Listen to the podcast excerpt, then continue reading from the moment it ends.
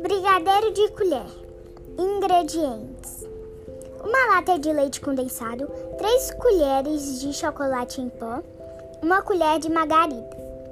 Modo de fazer: coloque todos os ingredientes na panela em um fogo baixo e misture até soltar da panela.